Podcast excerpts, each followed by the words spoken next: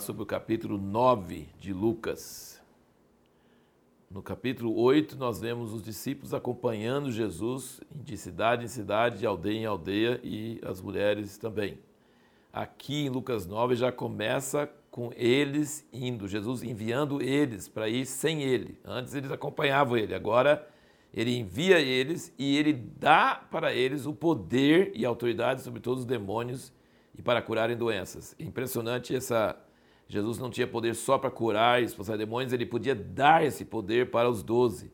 Eles não eram batizados no Espírito Santo, mas ele podia dar para eles, transmitir para eles esse poder. Impressionante isso aí. E a tarefa deles era a mesma dele. Versículo 2 fala: enviou-os a pregar o reino de Deus e a fazer curas. No versículo 6, saindo, pois, os discípulos percorreram as aldeias, anunciando o evangelho e fazendo curas por toda parte. Interessante notar que esse é o princípio certo de você treinar discípulos. Primeiro eles vão com você, depois você envia eles para ir sem você. Muito importante esse processo. E aí nós vemos aqui no versículo 21, Jesus fala assim: Jesus, porém, advertindo-nos, mandou que não contasse isso a ninguém, que ele era o Cristo, que Pedro tinha essa revelação. E disse: é necessário que o filho do homem padeça muitas coisas, que seja rejeitado pelos anciãos pelos principais sacerdotes e escribas, que seja morto e que ao terceiro dia ressuscite. Jesus sabia tudo que ia acontecer com ele. Em outros lugares fala que ele sabia que eles iam cuspir nele. Ele, ele sabia tudo o que iria passar e depois ele fala sobre a vinda dele. Aqui no versículo 26 ele diz: Porque quem se envergonhar de mim, das minhas palavras, dele se envergonhará o filho do homem quando vier na sua glória e na do Pai e dos santos anjos. Então Jesus sabia que iria morrer, ser crucificado, ia ser morto, ia, ser, ia ressuscitar e depois iria voltar na glória do Pai e com os santos anjos. E ele fala sobre isso em vários lugares. Jesus fala sempre sobre o reino, fala sempre sobre ele voltar com os anjos. Jesus vivia aqui na terra com essa visão, essa cosmovisão de que ele ia voltar e ia vir com os anjos e na glória de Deus. Então é uma coisa assim muito forte. E aí no versículo 27 ele diz: Mas em verdade vos digo alguns dos que aqui estão, que de modo nenhum provarão a morte até que vejam o reino de Deus.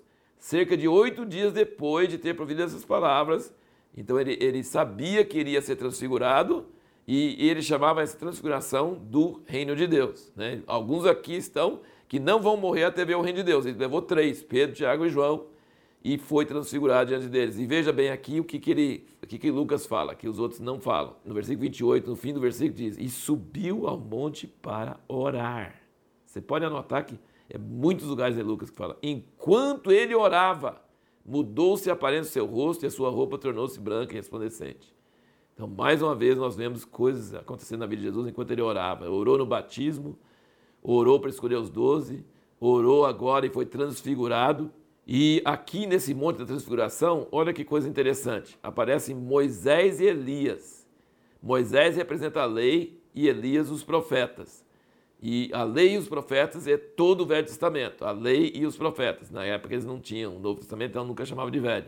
Então chamava o Velho Testamento naquela época de a lei, que é de Moisés, e os profetas, que vieram depois e que Elias era o principal. E então nós temos no Monte da Transfiguração a Bíblia inteira reunida, porque tem a lei e os profetas, que é o Velho Testamento, e temos Jesus, que é o Novo Testamento, que é o Evangelho. Então é a Bíblia reunida. São os únicos três homens que é, jejuaram 40 dias e 40 noites sem beber água e sem comer. São os únicos três homens na Bíblia que fizeram: é Moisés, Elias e Jesus. É interessante esses, esses três personagens, como são importantes.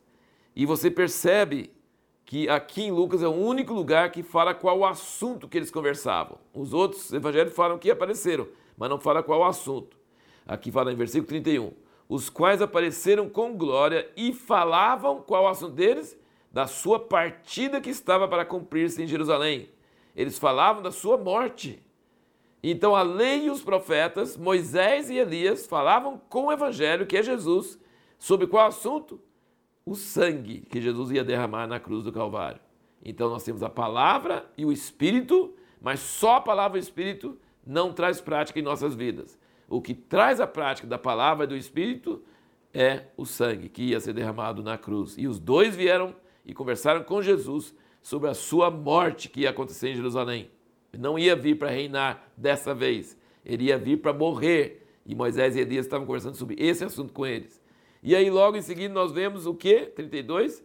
Ora, Pedro os que estavam com ele se haviam deixado vencer pelo sono. Olha que coisa interessante. Toda vez que ora, os caras dormem. Impressionante, né? Aqui no Monte da Transfiguração, Jesus está orando e eles estão dormindo. Lá ali no Jardim de Getsemane, no fim, você vai ver. Jesus está orando, eles estão dormindo. Aí nós seguimos em frente, nós vemos que Jesus aceita pacificamente. Ele está indo para uma outra cidade e ele aceita pacificamente ser rejeitado e me rejeita aqui, eu vou para outra cidade. E Tiago e João falam assim: por que, que a gente não vai dar Ctrl C, Ctrl V? aquilo que Elias fez, mandou fogo descer do céu. Vamos, vamos co copiar aquele episódio do Velho Testamento e vamos transferir agora? Vamos mandar fogo do céu e consumir essa cidade de gente sem vergonha, que não nos aceita? Acho que estava todo mundo cansado, queria descansar e o pessoal não recebeu eles porque ia para Jerusalém e era samaritano. Falou assim: Jesus, a gente não pode dar Ctrl C, Ctrl V lá e mandar esse fogo aqui também? E Jesus repreende eles. Ele fala assim: vocês não sabem que espírito vocês são. Mas será que Jesus está dizendo que Elias estava com o espírito errado? Não. Ele estava dizendo que você nunca pode dar Ctrl C, Ctrl V nas coisas de Deus. Você nunca copia, você nunca clona, você nunca faz nada disso. Deus tem uma vontade para cada ocasião e você nunca copia uma outra ocasião, nunca. Porque a atitude de Jesus nesse caso era humildemente, não me aceitou aqui, eu vou para outro lugar. E nunca revidar, se vingar e mandar fogo do céu. No caso de Elias, Elias estava correndo perigo de vida porque o rei estava querendo prender ele. Aqui, Jesus estava mostrando outra atitude, outro espírito. Muito interessante perceber essas coisas. Alguns fatos interessantes. Jesus ouviu, e ouviu-se os outros também, uma voz audível do céu no batismo de Jesus e aqui no Monte da Transfiguração. Deus falando com voz audível do céu. Né? Desceu uma nuvem e falou com eles. No versículo 35 fala: Este é meu filho, meu eleito, a ele ouvi. Né? Que o Pedro está falando de fazer três tabernáculos. E ele falou: Não, este é meu filho. Este é meu filho. Ele é diferente, ele não é comparável, não é três tabernáculos, três igualzinho, não. Aqui, este é meu filho, a ele ouvi. E a pergunta que nós fizemos no último vídeo: por que, que os discípulos não entendiam quando Jesus lhes falava sobre sua morte e como Jesus reagia diante disso? Aqui, olha o versículo 44 do capítulo 9. Ele diz: Ponde vós essas palavras em vossos ouvidos, pois o filho do homem está para ser entregue nas mãos dos homens. Eles, porém, não entendiam essa palavra, cujo sentido lhes era encoberto, para que não compreendesse, e temiam interrogaram a esse respeito. E suscitou entre eles uma discussão sobre qual deles seria o maior. Olha que coisa. Sabe por que eles não conseguiam entender? Porque eles estavam tão. Olha, eles tinham tanta fé nesse reino que Jesus ia trazer que eles já estavam disputando quem ia ser o maior nesse reino. E isso é louvável. Eles não estavam achando que o reino é um, não, não, é um dia lá no céu, depois que morre. Não. Eles criam que o reino estava quase para aparecer e eles estavam dando a duro e servindo a Jesus antes do reino. E aí, quando o reino entrar, qual de nós vai ser o maior? Então, eles realmente criam no reino que os Velho Testamento fala inteirinho sobre isso. E Jesus anunciava o evangelho do reino e eles achavam que o reino vinha logo. E aí, Jesus não falou para eles: Ó, oh, gente, eu vou ter que morrer o reino tem que começar dentro das pessoas, porque se tiver um reino exterior com as pessoas más desse jeito, não vai ter jeito. Eu tenho que morrer, tem que haver perdão dos pecados, tem que haver proclamação do evangelho no mundo inteiro, vai gastar dois mil anos. Não. Jesus reagia como? Com paciência.